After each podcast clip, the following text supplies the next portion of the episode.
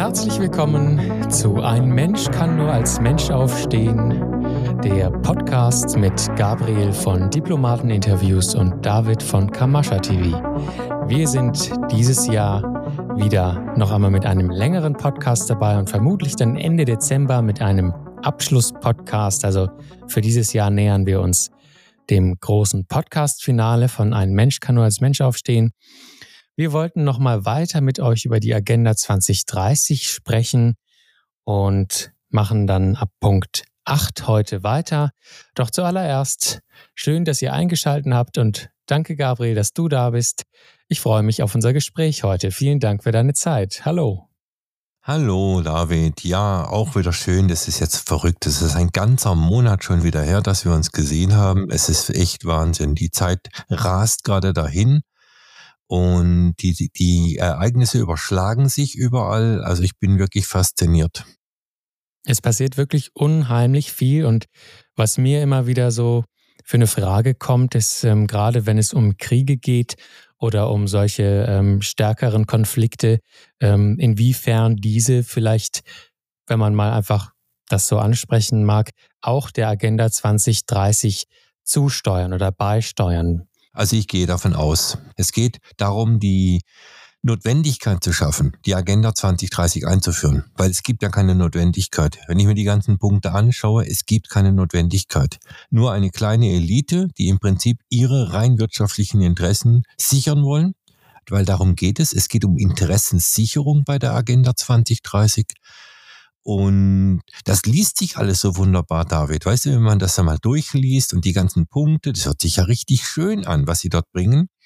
Aber wir müssen uns darüber im Klaren sein, welche Leute dahinter stecken. Und was mir aber sehr gut gefällt, David, ist, dass immer mehr an die Öffentlichkeit kommt.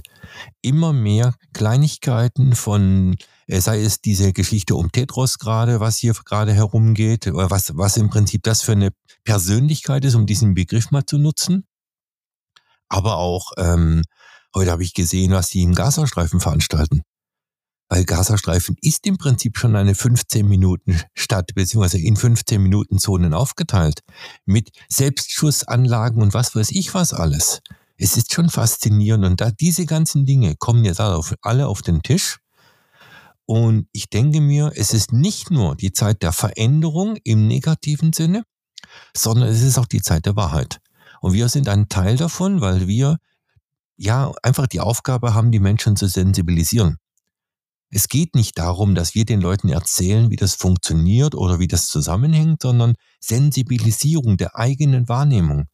Weil wir, weil unsere eigene Wahrnehmung ist ja auch gefärbt. Sie ist gefärbt durch unsere Erziehung, durch unser Leben. Und deshalb ist es eine selbstverständlich einseitige Sicht, die wir haben, David. Aber jeder hat eine, eine, einseitige Sicht und wir haben die Aufgabe, unsere Sichtweisen immer zu überdenken um einfach zu dem Punkt zu kommen, dass wir erkennen, dass die einzigen Wesen, um die es tatsächlich geht, sind wir selber. Die einzigen Menschen, um die es geht, sind wir selber. Und wenn wir nach uns selber schauen, dann kann so eine Planung, wie, wie sie uns hier vorliegt, die Agenda 2030, weil es ist nichts anderes wie eine Planung einer kleinen Elite, die nichts weiter wollen, wie die Menschen unter Kontrolle bekommen. Das ist alles verpackt in schöne Worte. Ich gebe es zu, ich hätte es kaum besser formulieren können. Es ist eine Marketingmaßnahme. Du hast es vorher gerade am Anfang sehr gut ähm, erklärt, finde ich, dass das ja wieder ein Grund ist oder für uns ein Bewegungsgrund, diese Agenda 2030 anzunehmen. Finde ich sehr gut beschrieben und kann ich tatsächlich auch so fühlen. Es geht ja immer um die Agenda 2030 und ähm, da stellt sich mir auch noch mal eine andere Frage. Wessen Agenda, in der Schweiz heißt Agenda auch Kalender, also wessen persönliche Agenda, welchen, wessen persönlichen Kalender müssen wir bis 2030 denn so, so dringend erfüllt haben? Was ist das? Ein, geht da ein Zyklus zu Ende? Ist das ein Zeitfenster? Oder was ist da? Wer macht den Stress? Wessen Kalenderagenda ähm, wer wird uns hier vorgeschrieben eigentlich? Also wer legt sowas fest? Also letztendlich ist es einfach so, die ganze Welt soll in eine Firma umgewandelt werden.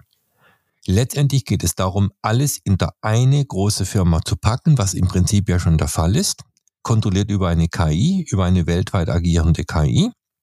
Hatten wir schon oft drüber gesprochen. Und jetzt geht es um den Zeitplan, ja, wie den Kalender einfach, diese Agenda. Das heißt, es geht um eine Zeitplanung, was, wo, wie gemacht werden muss. Was man halt in großen Firmen macht, man macht halt Planungsdaten. Man schreibt alles mal zusammen, was man in welcher Reihenfolge wie macht. So. Nun kannst du eine Firma auf verschiedene Arten führen. Es gibt also Unternehmen, die kümmern sich um ihre Mitarbeiter, die sorgen für ihre Mitarbeiter, die schauen, dass es denen gut geht, weil sie wissen, Mitarbeitern, denen es gut geht, sind produktiv und äh, engagiert und äh, denken mit. Nun gibt es aber auch die andere Sorte Unternehmer. Ähm, diese andere Sorte Unternehmer sind die, die meinen, sie können über Druck und Einschüchterung und Angst machen, auch ihre Leute dazu bringen, mehr zu arbeiten oder ähm, ich sage einfach mal, sich zu unterwerfen. Da geht es um die Unterwerfung der Mitarbeiter. Wir haben meiner Meinung nach zwei Fronten in dieser Welt. Auf der einen Seite gibt es die östliche Front und es gibt die westliche Front. Die westliche Front geht auf Unterwerfung, klipp und klar. Dort kommt auch die Agenda 2030 her, also Welt, äh, World Economic Forum. Das sind im Prinzip die Sklaventreiber der Agenda. Das sind die, die dafür sorgen wollen, dass die Menschen kontrolliert werden. Vollumfänglich und komplett. Aber im negativen Sinne. Dann gibt es aber auch die Agenda 2030 im Osten. Auch dort ist klipp und klar, dort wird auch alles in eine Firma umgewandelt. Äh, was die Chinesen treiben, finde ich jetzt auch nicht gerade so lustig, ja. Wobei man muss natürlich die chinesische Mentalität sehen. Das ist einfach eine andere Mentalität.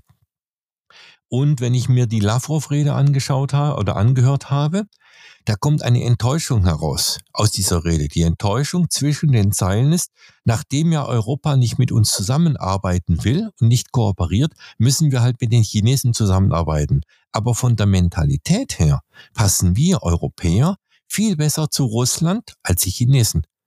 Ohne China abwerten zu wollen, ich trete China mit Respekt entgegen, den Menschen mit Respekt entgegen, auch den Amerikanern, wie auch immer man die nennen soll, trete ich mit Respekt entgegen aber jeder das Recht auf eine eigene Kultur. Aber wenn ich mir die Agenda 2030 anschaue, in ihrer Grundstruktur ist es eine Gleichmacheragenda. Das soll alles auf dem, sag mal, geringstmöglichen Niveau geistig, bildungstechnisch, arbeitstechnisch reduziert werden. Und da bringst du uns vielleicht auch gleich schon zurück auf unseren eigentlichen Agenda von diesem Podcast. Und zwar wollen wir ja die Punkte weitergehen, die es in dieser Agenda 2030 gibt. Wir haben das letzte Mal den Punkt 7, beziehungsweise es werden ja nicht Punkte, sondern Ziele genannt. Richtig, genau, Ziele. Es sind die mhm. 17 Ziele, SDGs, Sustainable Development Goals. Und ähm, du hast es schon gesagt, Arbeit, ähm, ein, ein, ein, gleiches, ein gleiches Level an Arbeit, ein gleiches Level an allem. Und das bringt uns vielleicht auch schon sehr passend zu Ziel Nummer 8, das beziffert wird als dauerhaftes, breitenwirksames, nachhaltiges Wirtschaftswachstum, produktive Vollbeschäftigung und menschenwürdige Arbeit für alle fördern. Ja, das hört sich doch richtig toll an, oder? Doch fantastisch. Also, die Frage ist, was versteht denn die unter breitenwirksam und nachhaltig? Für wen nachhaltig? Für wen wirksam? Ja? ähm, es ist immer eine Frage der Sichtweise. Wer definiert, was, was ist Vollbeschäftigung, produktive Vollbeschäftigung? Ich meine, letztendlich ist es so, 80 Prozent der Produktion landet im Müll. Das ist Produktion für den Müll. Warum können wir keine hochwertigere Qualität produzieren? Und vor allen Dingen, was ist menschenwürdige Arbeit? Also menschenwürdig. Also ich kenne Arbeitsplätze, wo Müll sortiert wird. Das ist menschenunwürdig, was dort gemacht wird. Was wollen Sie dort tun? Wollen Sie jetzt Roboter einführen? Wovon ich übrigens ausgehe? Das ist nämlich genau das, wo mir die Frage kommt. Überall kommt jetzt KI mehr und mehr ins Spiel. Jede, jeder Arbeitsplatz wird äh, durch möglicherweise durch KI ähm, ersetzt und was ist dann wirklich ein, ein Wirtschaftswachstum oder eine produktive Vollbeschäftigung für Menschen, wenn überall KI eingesetzt wird? Also was sind das dann für Jobs, von denen die da reden? Ja, richtig. Wobei die, die Frage auch ist, was ist Beschäftigung? Also es gibt mhm. ja, es gibt ja Berufung, es gibt Arbeit und es gibt Beschäftigung. Also wenn ich dich draußen die Grashalme sortieren lasse auf der Wiese, dann ist es Beschäftigung, da hast du was zu tun, oder? Also letztendlich geht es darum, uns abzuhalten von dem, was wirklich wichtig ist, ja. Weil ähm, ich habe irgendwann mal eine tolle Studie gelesen, dass jeder Mensch maximal zehn Stunden die Woche arbeiten müsste.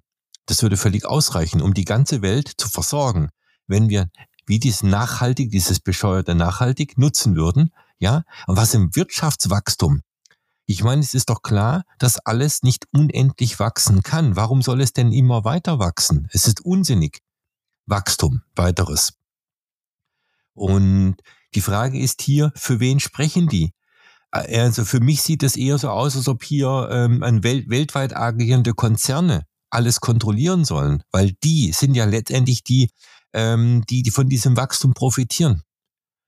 Und äh, die Kleinbetriebe, die regionalen Betriebe, die nicht kontrollierbar sind durch das System, die sollen einfach weg. Und wenn ich mir sehe, was gerade passiert, wie viel waren das? 40 Prozent mehr Insolvenzen jetzt aktuell auf deutschem Boden, ja? Ähm, es soll ja auch äh, abgeschafft werden. Man will ja ein zentral kontrolliertes System haben. Und wenn die von breitenwirksamem und nachhaltigem Wirtschaftswachstum sprechen, dann ist es ein kontrolliertes Wirtschaftswachstum. Es wird also zentralistisch kontrolliert. Sowas nennt man, glaube ich, Planwirtschaft. Früher nannte man es zumindest so. Äh, also ich, ich, wie ich vorher schon sagte, wenn ich wüsste, dass dort, dass dort Wesen an der, an der Kontrolle wären, die solch eine Agenda ausführen, die wirklich ein Interesse an den Menschen hätten und nicht so menschenverachtend wären, dann würde ich diese Agenda gar nicht so negativ sehen. Aber wir sehen, was das für Menschen sind, die äh, wirklich, also Wesen, es sind keine Menschen, es sind Wesen, Kreaturen, die äh, Dinge wie äh, LGBT im Vordergrund stellen, die äh, an unsere Kinder drangehen und alles. Also da muss ich einfach sagen, ich habe kein Vertrauen in die. Und auch wenn die von Wirtschaftswachstum sprechen, frage ich einfach, wer profitiert vom Wirtschaftswachstum? Die Menschen, weil letztendlich, wie ich sagte, zehn Stunden in der Woche arbeiten würde völlig ausreichen und danach Bildung, wirklich Bildung, also nicht Ausbildung, dass man uns prägt, sondern Bildung im Sinne von, dass wir uns weiterentwickeln. Das ist ja nicht gewünscht. Ganz im Gegenteil. Man erkennt es an den ganzen Strukturen, die gerade eingeführt werden, an den Überwachungsstrukturen, zum Beispiel vom Internet, an der Verteufelung von Telegram, was völliger Blödsinn ist, weil Menschen müssen Grenzerfahrungen machen. Sie müssen auch einem Unsinn hinterherlaufen, um daraus zu lernen, dass es eben Unsinn ist.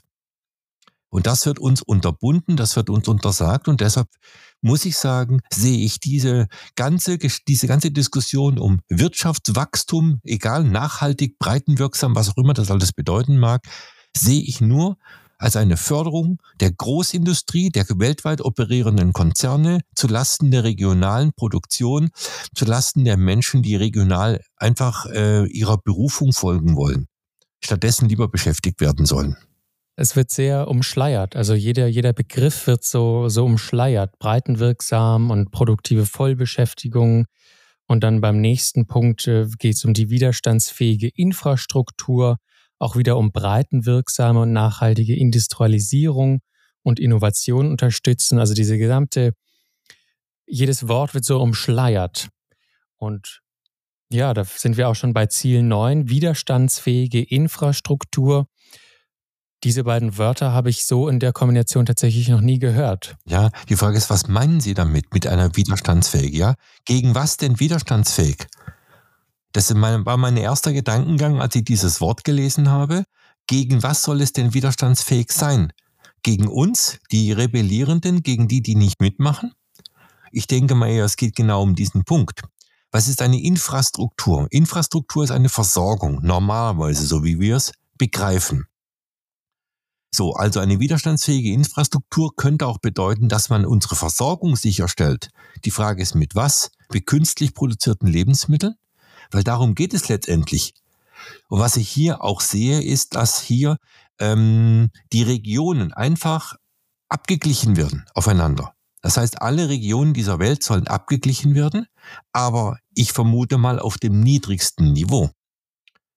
Weil letztendlich ist es so, ähm, ihnen erwächst ja aus der Tatsache, dass wir produzieren für Sie in Ihrer großen Firma, erwächst ein gewisser Anspruch von uns, und zwar ein Versorgungsanspruch. Nun kann man äh, seine äh, Ameisen mit äh, vernünftigen Dingen äh, ernähren oder man kann sie abfüttern mit Abfällen. Und ich vermute jetzt mal einfach eher letzteres. Es ist sehr abwertend, ich gebe es zu, aber das sieht eher so aus. Auf jeden Fall, zumal ja auch, also gerade wenn es darum geht, widerstandsfähige Infrastruktur mit Versorgung, dann kann das tatsächlich ja nur das bedeuten, dass man eine Versorgungskette aufbaut, die zu jeder Jahreszeit, zu jeder Tageszeit und zu jedem Wetter ähm, die gleiche Masse und die gleiche zeitliche Lieferverhältnisse bietet. Und das geht nur mit künstlich hergestellten Lebensmitteln und mit einer KI oder mit Robotern, die diese Infrastruktur aufrecht hält. Ähm, wenn man sich den Film Hüter der Erinnerung angeschaut hat, was auch wirklich eine sehr, sehr große Empfehlung ist, ja, diesen Film anzusehen. Denn mhm. in diesem Film sieht man, wie das äh, Leben aussehen könnte, wenn die Agenda 2030 etabliert ist und angenommen wurde von allen Menschen. Dann ist das im Hüter der Erinnerung so zu sehen. Ich finde es auch sehr bezeichnend in dem Film, dass sie eigentlich die Farbe rausgemacht haben am Anfang. Und erst als diese Erinnerung wieder aufbricht, also quasi wir wieder, ich bekomme gerade eine Gänsehaut, ähm, dass diese Erinnerung wieder aufbricht und quasi unsere Wurzeln wieder zutage treten, dann kommt die Farbe wieder rein.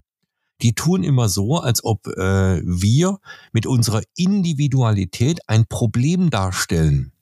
Das tun wir auch. Für eine automatisierte Versorgung stellen wir ein Problem dar. Wenn man uns aber abgleicht, menschlich abgleicht und diszipliniert, weil da steckt da auch dahinter, da geht es auch um eine äh, Abgleich aller Menschen über eine digitale ID, über Credit Coins, über CBDC Kontrolle und so weiter. Es geht um die totale Kontrolle von uns Menschen und ähm, ja, widerstandsfähige Infrastruktur heißt auch, dass die, dass die Erfordernisse abgeglichen werden. Das heißt, da gibt es keine Bedürfnisse mehr außerhalb dieser normalen, was wir, was sie uns anbieten, sondern es wird das genommen, was da ist. Ich rede wieder von der, von der Planwirtschaft. Und letztendlich auch um die totale Kontrolle. Weil letztendlich, äh, was heißt Industrialisierung, David? Industrialisierung bedeutet ja auch, dass sie, äh, die wollen ja unbedingt diesen CO2-Ausstoß kontrollieren. Die wollen ja das budgetieren und was weiß ich was alles. Und ich bin ja, ich bin ja aufs Höchste gespannt, ähm, was passiert, wenn dieser isländische Vulkan ausbricht. Was machen sie dann mit ihrem CO2-Budget? Das können sie sich dann sonst wohin stecken, auf gut Deutsch gesagt, ja? Und ja, ich denke mir einfach, es geht hier wirklich auch um eine Schaffung von einer Abhängigkeit. Weil letztendlich ist es so, automatisierte Produktion ist ja die Förderung der Industrialisierung, ist automatisiertes Produzieren. Das heißt, es werden keine Menschen mehr benötigt. Die Frage, was macht man mit ihnen? Beschäftigung. Und ich habe so, das ist, hört sich so toll an, wenn sie dann schreiben, dann an ihrer, ihrer Agenda. Ähm, Innovationen unterstützen. Ja, was sind denn Innovationen?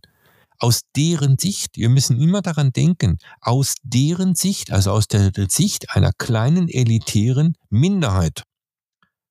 Die entscheiden, was ist Innovation, die entscheiden, was ist nachhaltig, die entscheiden, was ist breitenwirksam. Es ist immer deren Entscheidung. Wie äh, auch ich auch heute wieder gelesen habe, äh, wo, wo jemand sagt, ja, wer entscheidet denn über das alles? Eine kleine elitäre Minderheit unter Führung von einer Organisation.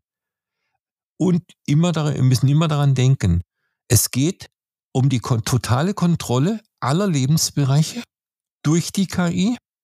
Es geht durch die Vollüberwachung und letztendlich wollen sie uns ja genauer gesagt in diese 15 Minuten Städte führen. Weil das ist dann tatsächlich die Krönung der Industrialisierung, der äh, Nachhaltigkeit, da ist alles gewährleistet. Und ich denke mir, dass sie den Menschen, die nicht in diese 15 Minuten Städte wollen, Stück für Stück einfach den Hahn abdrehen. Im ländlichen Bereich. Gibt es auch wieder spannende Filme dazu. Ähm, Divergent, glaube ich, heißt das. Das sind ja immer wieder diese Filme, die dann von diesen ähm, ja, Gesellschaften im Untergrund sozusagen handeln, wo ja immer dieser Unterschied ist. Die Leute, die eben in diesem organisierten Lebensstil leben und die, die dann im Wald ähm, sich verstecken müssen davor. Logan's Run, ein uralter Film.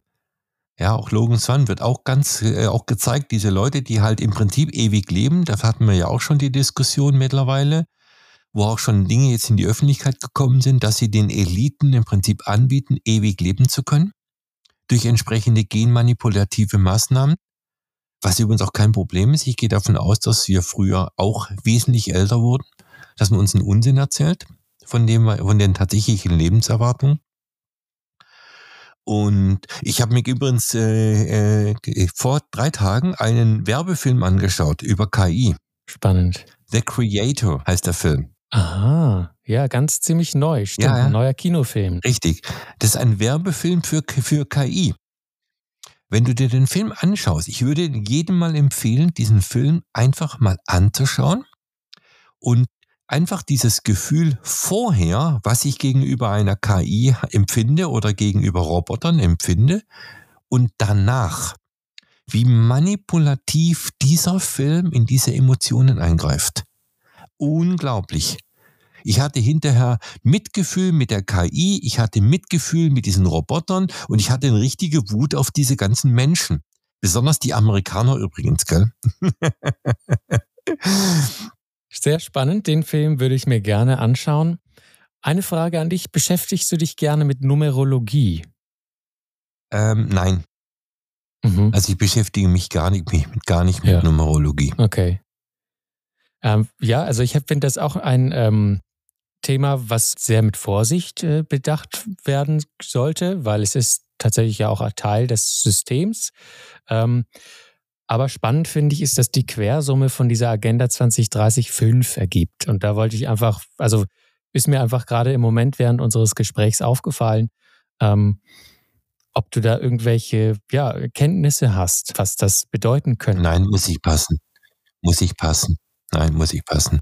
Also Fakt ist auf jeden Fall eins, David, die haben das Problem, dass sie bis Ende 2025 ihre Strukturen stehen haben müssen die müssen stehen. Dann haben sie noch fünf Jahre Übergangsfrist, bis das alles läuft sauber. Denn die Verträge sind alle ausgelaufen. Die ganzen alten großen Verträge laufen alle aus in, diesen, in, in dieses Jahr, nächstes Jahr und übernächstes Jahr. Sind die alle weg. Und es müssen neue Strukturen geschaffen werden. Aus dem Grund ist ja gerade dieser Zirkus mit Ost-West, der Schulterschluss mit China und Russland. Das hat alles diesen Hintergrund das Zerbrechen quasi der Welt in zwei große Blöcke, Ost und West, und zwar auf einem ganz anderen Niveau als jetzt in Zeiten des Kalten Krieges. Sogar bis hin zu eigenen Währungen. Das ist, das basiert effektiv darauf, dass es zwei Fronten gibt. Dummerweise ist im Westen diese, ich sag mal, diese satanischen Strukturen, ja, diese schöpfungsverachtenden, menschenverachtenden Strukturen, die von einigen wenigen ich sage mal, elitären Psychopathen gefördert wird. Und äh, es wäre die große Frage, ob diese Strukturen entstehen könnten ohne diese satanischen Strukturen. Wir werden sie nicht verhindern, David. Das heißt, wir werden die neue Weltordnung nicht verhindern, weder du noch ich noch sonst irgendjemanden. Die Frage ist nur, wie gehen die neuen Strukturen mit uns, den lebenden Menschen, um?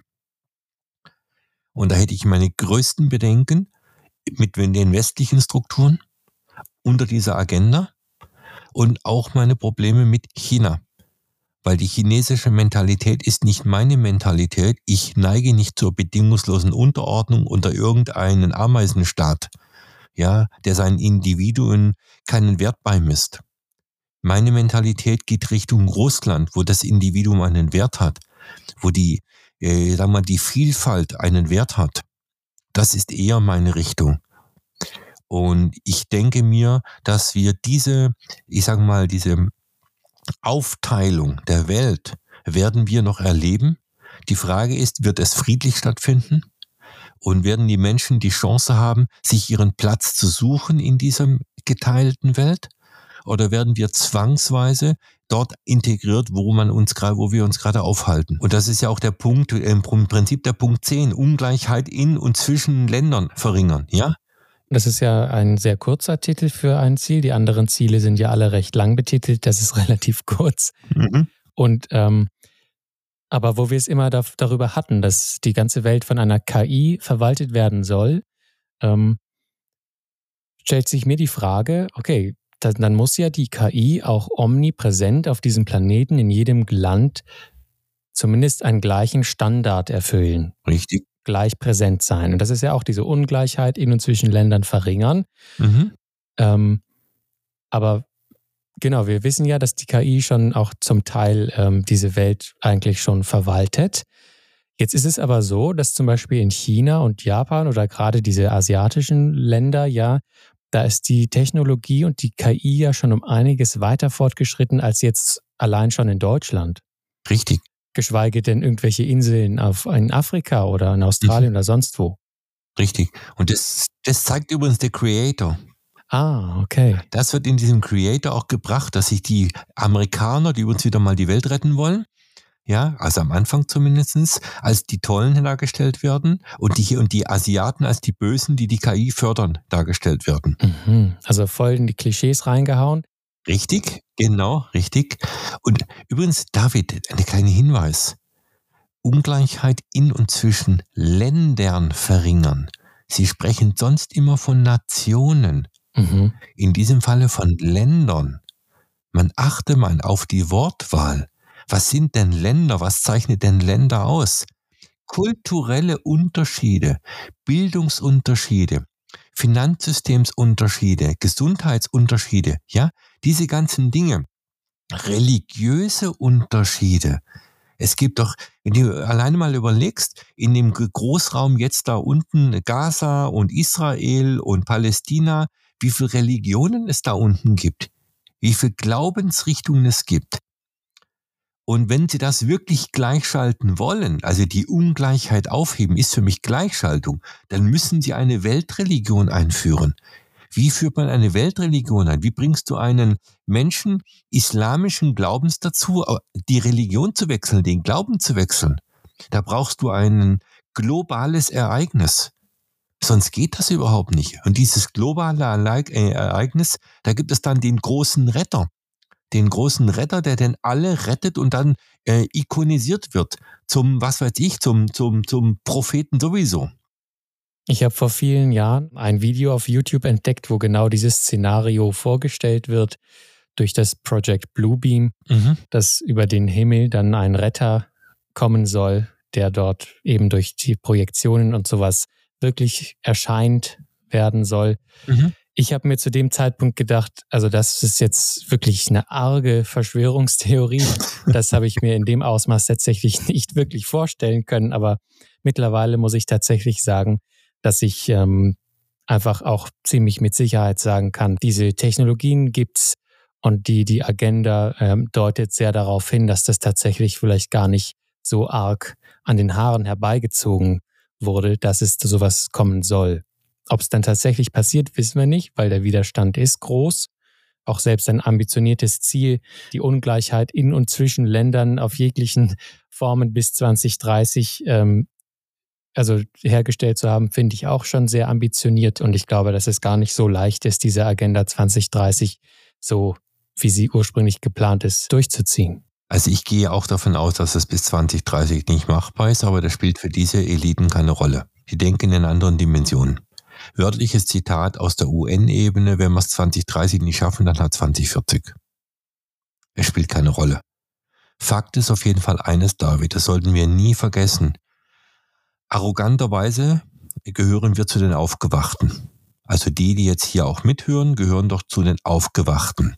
Ob sie richtig aufgewacht sind oder nur halb aufgewacht oder wir nur halb aufgewacht sind, das lassen wir jetzt mal dahingestellt.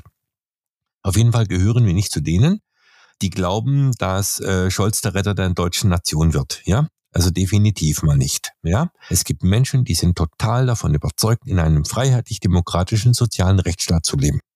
Und diese Menschen kannst du mit so einem Unsinn überzeugen.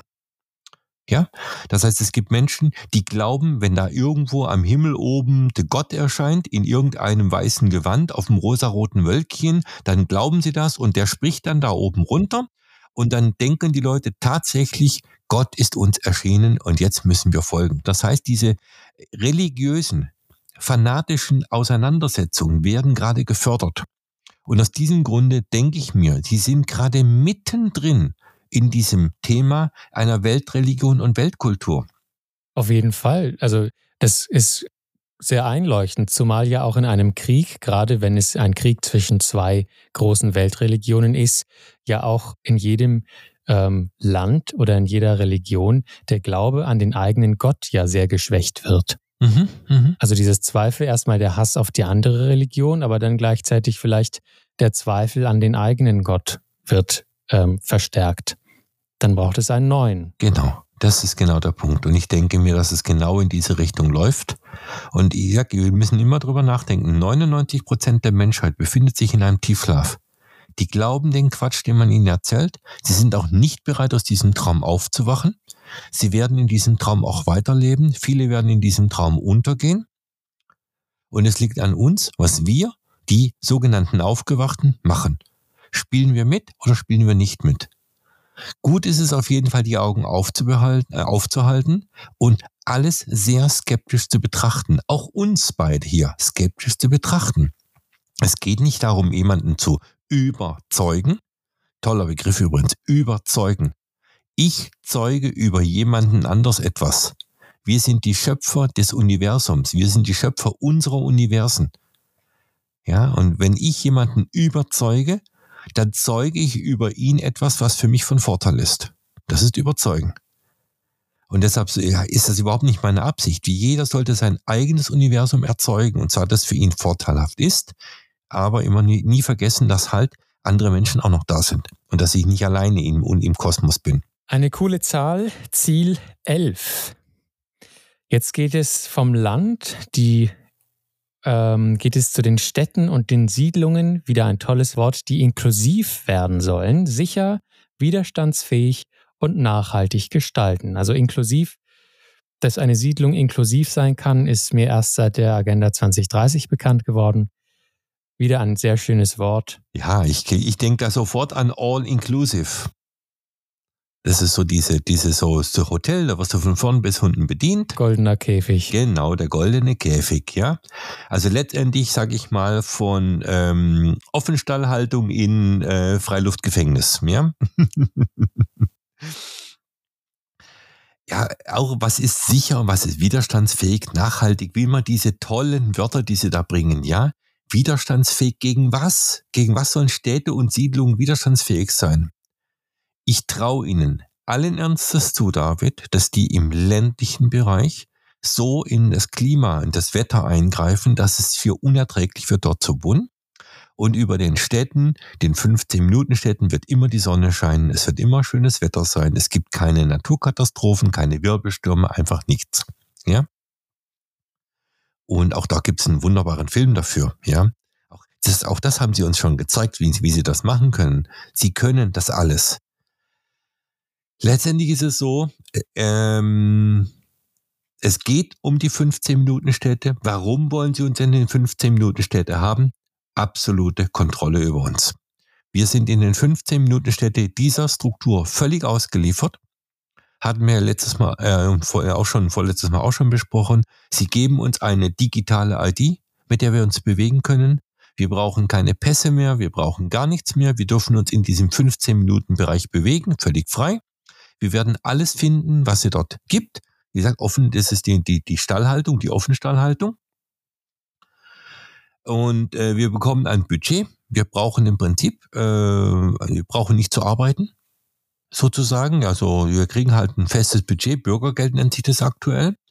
Und ich empfehle dazu den Firmen InTime, weil genau dort haben wir diese Struktur beschrieben.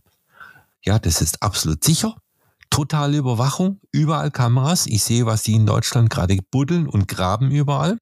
Überall werden Kameras aufgebaut, übrigens hier auch in Ungarn. Überall werden neue Kameras angebracht. Es geht um die totale Überwachung, wegen der Kriminalität, selbstverständlich, ja. Und die, man schafft einfach den Grund für die Freiheitseinschränkung, indem man Menschen hier reinbringt, die eben ein anderes Verständnis haben für, ähm, ich sag mal, für die Durchsetzung ihrer Interessen. Drücken wir es mal ganz vorsichtig aus, ja. Sie haben, sind einfach in einem anderen Kulturkreis aufgewachsen. Die werden hier integriert, angeblich, was aber dazu führt, dass die Gesellschaft destabilisiert wird, dass die Strukturen aufgelöst werden. Und ja, die Frage ist, wo endet es?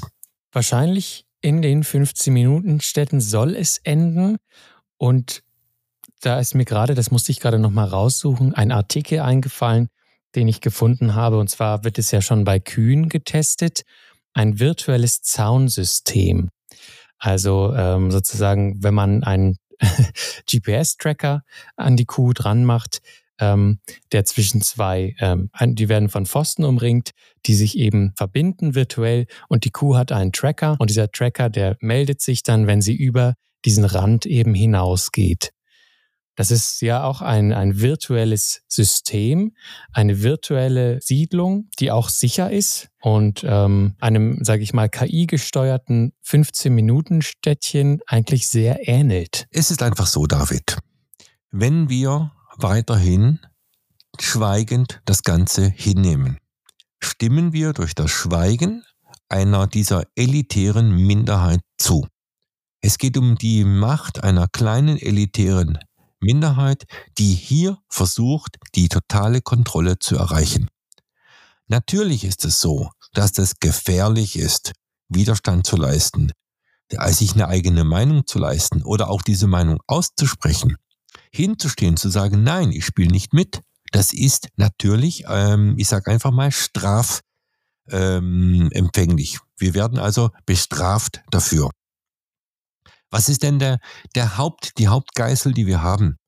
Die Hauptgeißel ist der Zugang zu dem System, was wir finanziert haben. Wir haben das ganze System finanziert durch unsere Kredite, durch unsere Sicherheiten. Weil das Gute ist, David, die nutzen ihre eigenen Sicherheiten nicht, weil das ist ihnen viel zu riskant. Sie arbeiten mit unseren Sicherheiten, sprich unseren Kollaterallansprüchen, bauen damit die ganzen Sicherheitsstrukturen auf, weil wir wollen das ja offensichtlich haben, nach deren Vorstellung. Sie bauen die ganzen Infrastrukturen auf, die sie brauchen, sprich die 15-Minuten-Städte, wird alles mit unseren Krediten aufgebaut. Und es liegt an uns, erstens, dass wir uns darüber im Klaren sind, dass wir eben keine Bittsteller sind in diesem System, dass es keine Staaten sind, sondern betriebswirtschaftliche Organisation, organisierte Unternehmen, dass es um Umsatz- und Gewinnmaximierung also dort geht und dass dieser Absolutismus von niemandem, aber absolut niemanden autorisiert wurde. Es gibt keine Autorisierung.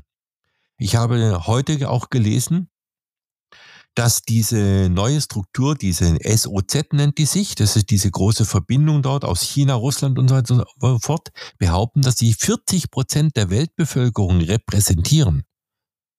Repräsentieren bedeutet, dass diese 40 Prozent zugestimmt haben, dass diese Regierungen das tun, was sie tun. Und das ist unser Problem, David. Es geht um die kleinen Widerstände. Jeder Einzelne zu fragen, warum muss ich jetzt hier Blanko unterschreiben? Warum muss ich überhaupt unterschreiben?